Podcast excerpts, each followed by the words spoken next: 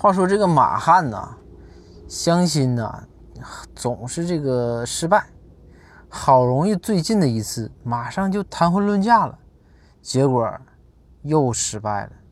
大家就非常的关切，大家就问说：“你这马汉，说你这怎么了？说你这岁数也不小了，你不着急啊？说你这回又因为啥呀？”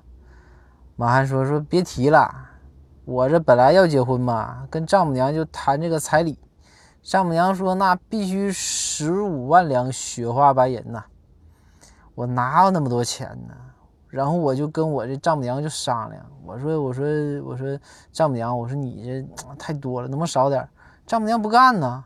然后我这暴脾气，我就有点忍不住了，我就说：“我说我说丈母娘啊，以后你家俩儿子结婚呢，对方要是都要十五万，我说一口气儿你得拿三十万。”你说你咋整？